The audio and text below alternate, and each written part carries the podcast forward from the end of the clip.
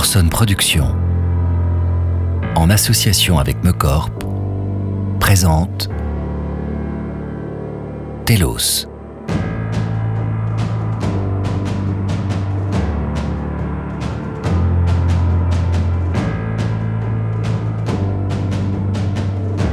Créé par Morgan Sommet et Romain Mallet.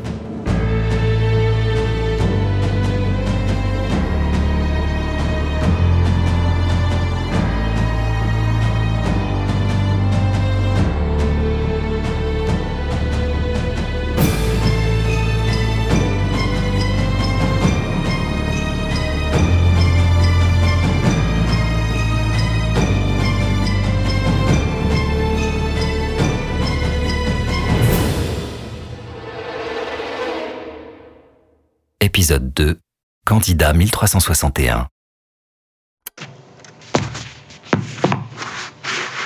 Euh, comme ça, c'est bon? Oui, très bien. Vous voulez un verre d'eau? Non, merci, ça va. Je suis à vous. Très bien. Quelques formalités tout d'abord. Nous sommes donc le mardi 16 mars 2021. Il est 9h47. Nous sommes au centre de contrôle du CERN, situé à Prévé-Saint-Moins, en France. Voulez-vous vous présenter pour le dossier, s'il vous plaît? Nom complet, âge, date de naissance et ville de naissance Victor Eric Grégoire Kowalski, 41 ans, né le 10 octobre 1979 à Béthune. Très bien. Monsieur Kowalski, êtes-vous ici de votre plein gré? Absolument. Acceptez-vous de répondre aux questions qui vont vous être posées Tout à fait. Subissez-vous une quelconque forme de coercition pour répondre à ces questions? Non. Très bien. Merci. Nous pouvons commencer. Je vous en prie. Monsieur Kowalski, savez-vous pourquoi vous êtes ici? À vrai dire, pas vraiment, non. Non. Vous n'avez pas une idée. Je me doute que c'est lié au résultat de mes tests? En partie, oui. Connaissez-vous ces résultats? Personne ne m'a rien dit depuis que je les ai passés, non. Vous avez terminé premier dans tous les tests physiques. Vos aptitudes en termes d'endurance sont assez exceptionnelles, notamment. Je vous remercie, mais ça n'avance pas beaucoup. C'est-à-dire Ah, Vous dites premier, mais premier sur combien? Je veux dire, je les ai passés seuls, ces tests. Je ne sais pas combien de personnes vous avez euh, auditionnées, si je puis dire. En comprenant la présélection effectuée au niveau international, vous êtes sorti du lot parmi plus de 2000 candidats. Eh ben, ça en fait du monde. Ça change des tests qu'on nous fait faire d'habitude au centre. Au niveau des capacités mentales et cognitives, vous arrivez également premier. C'est remarquable. Je vous remercie. J'ai beaucoup de chance, j'imagine. Non. Tous ces tests sont conçus pour retirer le facteur chance de l'équation. Et vous le savez. Je ne voulais pas paraître trop euh, présomptueux, on va dire. Justement, votre humilité. C'est le seul point que soulèvent vos résultats psychologiques. Mon humilité? Oui. Nous allons travailler là-dessus. Mhm. Et en même temps, si je suis ici avec vous maintenant, c'est que ça doit pas être un si gros problème que ça. Nous ne laissons rien au hasard. Mhm, je vois ça. Il vaut mieux quand on travaille dans un endroit pareil. Monsieur Kowalski, vos résultats font de vous le meilleur candidat pour intégrer notre programme. Nous souhaitons donc avancer avec vous, si tant est que le projet que nous allons vous proposer vous intéresse. Si je suis ici, je suppose que vous savez que c'est déjà le cas, non? En effet. Néanmoins, cet entretien est crucial pour la suite des événements. Aussi, veuillez rester concentré et attentif. Je suis tout oui. Quel est votre objectif, monsieur Kowalski? Mon objectif? Oui. Quel est le but que vous vous êtes fixé dans la vie? Ah, vous le savez déjà, non? C'est dans mon dossier. J'aimerais l'entendre de votre bouche. Je veux être le premier homme à marcher sur Mars. C'est pour ça que je suis spationaute. Non. Je ne vous demande pas quel est l'acte que vous espérez accomplir, je vous demande quelle est votre ambition personnelle. Mon ambition personnelle C'est-à-dire Qu'est-ce qui fait que vous voulez devenir le premier homme à marcher sur Mars? Euh, Eh bien. hum, hum, hum. C'est très basique comme sentiment, mais je dirais que c'est l'envie d'être un pionnier, vous voyez? Aller là où personne n'est jamais allé. Être celui qui repousse les limites de la conquête humaine. Voilà, c'est ce qui motive tous les spationautes, j'imagine. Bien. Et pour cela, vous êtes prêt à faire des sacrifices, donc Bien sûr. tout. les sacrifices. oui, ça, ça dépend comment vous qualifiez le fait de s'asseoir sur une bombe haute de 10 étages, de voyager 60 millions de kilomètres à travers le milieu le plus hostile imaginable, dans une coquille de métal épaisse d'à peine 3 cm par endroit, et de rester deux ans enfermé dans un vaisseau à peine plus grand que ce bureau. Tout ça pour tenter de se poser sur une planète où la température moyenne est de moins 63 degrés, dans le seul et unique but de faire un pas, un seul petit pas. Chose du 45, mais quand même. Tout ce que vous décrivez, ce ne sont pas des sacrifices. Comment ça? Cela fait partie du job. Ce sont des passages obligés pour réussir à faire ce que vous voulez faire. Ce ne sont pas des sacrifices, mais juste des étapes normales à franchir. Ah ouais? Le vrai sacrifice, ce serait d'attendre d'être appelé pour faire ce voyage sans jamais savoir si cela va arriver. Prendre le risque de ne pas réussir et qu'un autre que vous soit appelé à accomplir cet exploit. C'est ça le vrai sacrifice. Vous ne pensez pas? Je ne me suis jamais posé la question comme ça. Vraiment? Et pourquoi, d'après vous? Parce que j'ai tout fait pour réussir, tout simplement. Je m'en suis donné les moyens et j'ai des résultats. Vous l'avez dit vous-même, je suis le meilleur candidat pour cette mission sur Mars. Toujours cette question d'humilité, donc. Ce n'est pas grave pour l'instant. Si vous le dites. Et surtout, vous vous trompez. Ah bon, à quel sujet? Je n'ai jamais dit que cet entretien avait pour but de préparer une mission pour Mars. Attendez, je comprends pas. Pour quelle raison aurais-je passé tous ces tests alors? Nous avions besoin de déterminer quel était le meilleur candidat possible pour le projet que nous menons.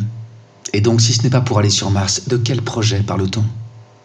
Monsieur Kowalski.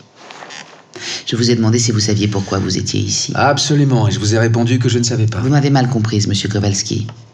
Pourquoi êtes-vous ici, au CERN, et pas à l'Agence spatiale européenne? Je j'en sais rien. Si le CERN travaille en étroite collaboration avec l'ESA sur certains projets, nous avons néanmoins un grand nombre de travaux qui ne sont pas liés à nos confrères de la conquête spatiale. Oui, je me doute. Le CERN est le plus grand centre de physique des particules au monde. On y fait de la recherche fondamentale dans des tas de domaines différents. Je suis au courant, oui. La particularité du site de Prévé-Saint-Moins où nous nous trouvons, c'est que nous abritons le LHC. Que savez-vous sur le sujet? Eh bien, je sais que le LHC est le plus grand dispositif scientifique du monde, que c'est un accélérateur à particules qui fait environ 27 km de long et qui est enterré sous terre dans la région. À une profondeur moyenne de 100 mètres entre la France et la Suisse, oui. Le LHC est financé par 113 pays dans le monde et possède un budget de 9 milliards d'euros annuels. C'est le plus grand projet de recherche scientifique de toute l'histoire. Eh ben, dis donc, si on avait ce genre d'argent dans la conquête spatiale, je serais déjà en train de faire du moonwalk sur Mars depuis longtemps. Probablement. Avez-vous une idée d'où va cet argent? Alors là, sincèrement, non, j'en sais rien. Je doute pas que faire fonctionner votre méga jouet coûte un sacré paquet d'argent, mais il y a au moins 6 ou 7 milliards qui m'échappent là. Pour faire simple, le LHC nous permet de trouver des réponses aux questions que nous nous posons sur la matière, telle qu'elle est présente dans l'univers. La matière. Et ça marche? On avance, oui. On accélère en ce moment même. Ok, très bien. Et quel est le rapport avec moi? Nos dernières découvertes portent sur la quantité de matière présente dans l'univers. Vous connaissez l'adage rien ne se perd, rien ne se crée, tout se transforme. Mhm. Eh bien, c'est exact. C'est même parfaitement exact. Nous avons pu prouver que la quantité de matière dans l'univers est constante à tout moment. Bah, c'est Lavoisier qui doit être ravi. Oui, mais il n'est pas le seul. Retenez donc bien ça. C'est important pour la suite. La quantité de matière est toujours constante dans l'univers. Savez-vous ce que cela implique? Non, mais je suis sûr que vous allez me l'expliquer. Cela implique qu'on ne peut pas soustraire de la matière à un instant T. Rien ne peut disparaître en soi. Et de la même façon, aucune matière ne peut se créer d'elle-même à un autre instant T non plus. Mhm, Je vois l'idée, oui. Mais par contre, je ne vois toujours pas le rapport avec ce que je fais ici. La notion importante dans ce que je viens de vous dire, c'est à un instant T. C'est-à-dire? Il ne peut y avoir de création ni de suppression de matière à deux instants T différents. Mais du coup, que se passe-t-il si on crée et si on supprime la même quantité de matière simultanément au même instant T? Eh bien, euh, j'imagine qu'en théorie c'est possible, donc, euh, puisque la quantité de matière resterait la même dans l'univers, comme vous dites. Exactement. C'est ce que nous pensons. Oui, mais alors bon courage pour y arriver. Sans même parler de réussir à calculer des quantités de matière similaires ou à synchroniser exactement vos deux actions là. Il faudrait déjà pouvoir créer ou supprimer de la matière. Aucune machine n'est capable de faire tout ça aujourd'hui. Tout, non. Mais la moitié, oui. La moitié? Comment ça? Cette machine est juste sous vos pieds. Le LHC nous permet aujourd'hui de générer des quantités d'énergie si grandes et si concentrées que nous sommes à même de créer et de contrôler des trous noirs embryonnaires qui vont avaler cette matière et la faire disparaître. En revanche, il est vrai qu'il nous manque encore des éléments, principalement en ce qui concerne la création de matière. Mais ce n'est qu'une question de temps. L'ordinateur quantique est déjà quasiment entre nos mains. Dans le futur, nous aurons accès à des machines capables de réaliser toutes ces prouesses comme si de rien n'était. Oui, ça s'imagine bien. oui. Du coup, on sait qu'à l'avenir, on sera capable de synchroniser parfaitement la création et la suppression d'une même quantité de matière. Qu'est-ce que cela implique d'autre? C'est vous l'experte. Eh bien, si on peut créer et faire disparaître la même quantité de matière de façon simultanée, alors ça voudra dire que les deux objets, l'objet créé et l'objet détruit, s'engendrent mutuellement. Attendez, quoi? Je comprends plus rien là. Regardez. Pour faire disparaître un premier objet A, vous devez donc faire apparaître un second objet B. Vous me suivez? Oui. Sauf que si vous réalisez ces deux actions en même temps, et que les objets A et B ont exactement la même quantité de matière, alors quand l'élément A va disparaître, ce n'est pas un autre objet B différent qui va apparaître à la place.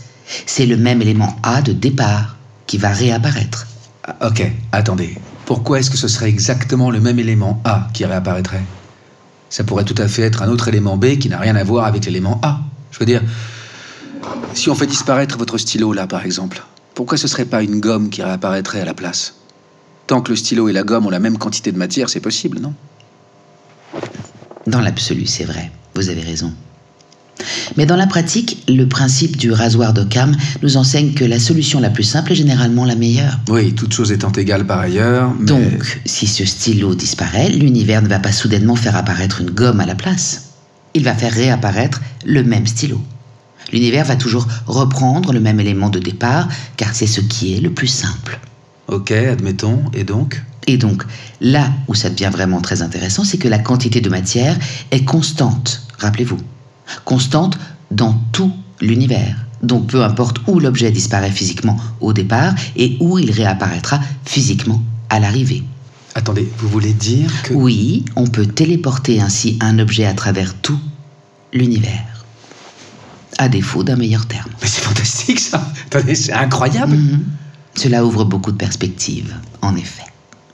Avec ce principe, on peut imaginer transférer des objets d'un bout à l'autre de l'univers en un instant.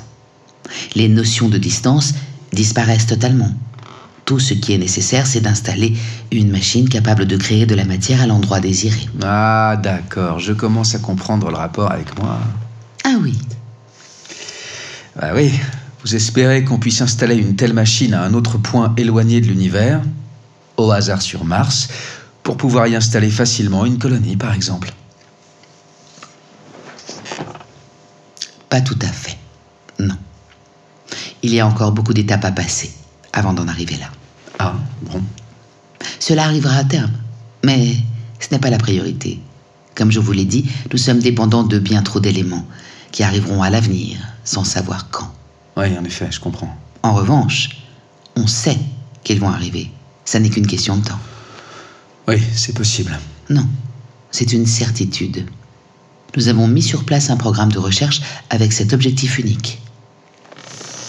Sérieusement? C'est-à-dire? Bah, je veux dire, vous êtes en train de me raconter que vous financez de façon purement hypothétique la téléportation qui existera ou n'existera pas grâce à des trouvailles scientifiques qu'on espère obtenir dans le futur? Avouez que dit comme ça, c'est... Ça existera. N'ayez crainte. Je vous trouve vraiment bien confiante. Ça n'est pas une question de confiance, monsieur Kowalski, c'est une question de science. Bon, écoutez, ça fait un petit moment que je suis là et je sais toujours pas ce que vous attendez de moi. Toutes vos histoires sont super, vraiment, mais concrètement, pour moi, là, maintenant, je vois pas à quoi je vais vous servir. Je suis bon en maths, mais pas à ce point-là. Pardon, vous avez raison. Désolé, tout ce préambule était nécessaire pour bien vous faire comprendre ce que nous attendons de vous. Allez-y, je vous écoute. Nous sommes donc théoriquement capables de téléporter des objets physiques en trois dimensions à travers l'espace, à supposer que la quantité de matière qui les compose soit la même. Nous sommes d'accord? Oui, nous sommes d'accord. Sauf que notre univers comporte quatre dimensions. Outre les trois dimensions spatiales, hauteur, largeur et profondeur, il y a la quatrième dimension temporelle. Chaque élément existe dans l'espace et le temps. Qu'est-ce que cela implique cette fois? Je ne suis pas sûr de voir où vous voulez en venir exactement. Reprenons. On peut téléporter un élément à travers l'espace si on fait apparaître et disparaître la même quantité de matière au même moment. Ça reste théorique, mais admettons, oui. Que se passerait-il si on faisait la même chose à des moments différents? Eh bien, vous l'avez dit vous-même, c'est impossible. Il faut que les deux actions se passent au même instant T. C'est vrai. De cette façon, on comprend bien le fonctionnement. Mais est-ce que c'est une condition nécessaire finalement? Quoi? Attendez, je comprends pas là.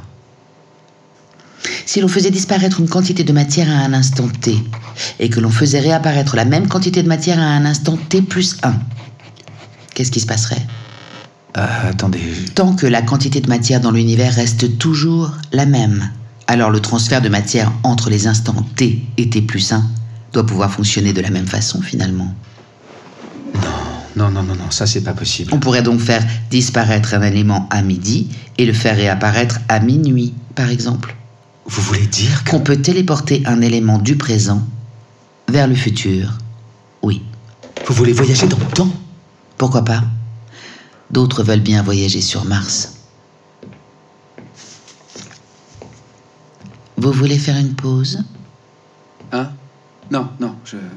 Je vous laisse un instant pour digérer tout ça. Non, non, ça fonctionne pas, c'est pas possible. Pourquoi cela? Mais vous l'avez dit vous-même, il faudrait une machine capable de créer de la matière dans le futur. Une machine qui pourrait reproduire exactement la même quantité de matière que l'élément qu'on aura fait disparaître avant. Et ça, c'est impossible. Ah là là, si seulement il existait une institution internationale qui pouvait mettre au point un programme de recherche scientifique pour inventer cette machine dans le futur et qui aurait, disons, 6 ou 7 milliards par an pour financer ce projet. Attendez, vous, vous voulez dire que... Je veux dire que le LHC est une machine qui nous permet de faire disparaître de la matière dans le présent. Que le CERN est en train d'inventer une autre machine pour faire apparaître de la matière dans le futur. Et tout ce qui nous manque, c'est quelqu'un pour faire le voyage. Nous n'avons pas besoin de vous pour aller sur Mars, monsieur Kowalski. Nous avons besoin de vous pour aller dans le futur.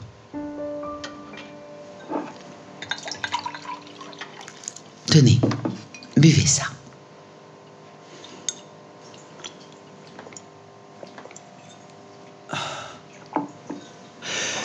Ok, et comment... Comment est-ce que ça se passerait? Le LHC est géré par un supercalculateur qui va nous permettre de mesurer précisément la quantité de matière qui vous compose. Nous allons ensuite enregistrer ces informations pour les chercheurs du CERN qui seront en charge de lancer l'opération de leur côté dans le futur.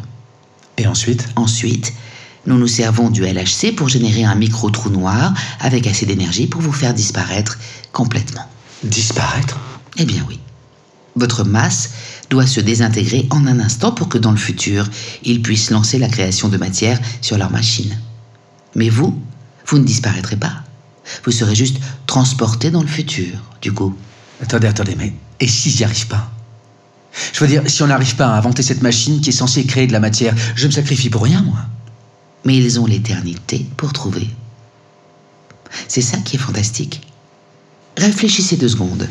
C'est seulement une fois qu'ils auront pu trouver comment créer de la matière de façon contrôlée qu'ils mettront en route leur machine. Qu'ils le fassent dans 10, 100 ou 1000 ans. Ils le feront. De notre côté, cela ne change rien. Ils auront toujours les mêmes informations pour faire leurs calculs. Donc en gros, vous mettez la machine en route pour me désintégrer et vous espérez qu'ils font la même chose quelque part dans le futur pour me recréer. C'est à peu près ça. Oui. Vous avez dit être prêt à tout sacrifier, non? Oui, mais qu'est-ce qui me prouve que ça peut marcher?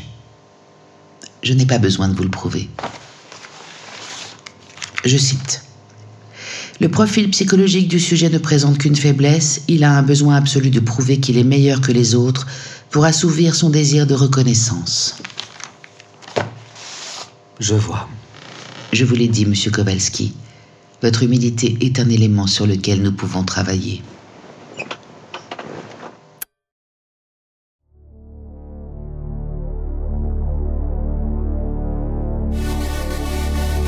Telos est un podcast Orson Productions, écrit par Morgane Sommet et Romain Mallet. Avec les voix de Marjorie Franz dans le rôle de la directrice et Anatole de Bodina dans le rôle de Kowalski. Réalisation Romain Mallet et Morgane Sommet. Montage et sound design Elliot Just. Musique originale Zoé H et Daniel Armand. Moyens techniques de Mixmen. Pour soutenir Telos, vous pouvez faire un don sur fr.ulule.com telos. Pensez aussi à vous abonner, à nous mettre 5 étoiles, à nous laisser un commentaire et à partager Telos sur vos réseaux sociaux. N'oubliez pas, passé, présent ou futur, le prochain épisode existe déjà. Telos est une création originale Orson Productions. Retrouvez tous nos podcasts sur orsonproduction.com.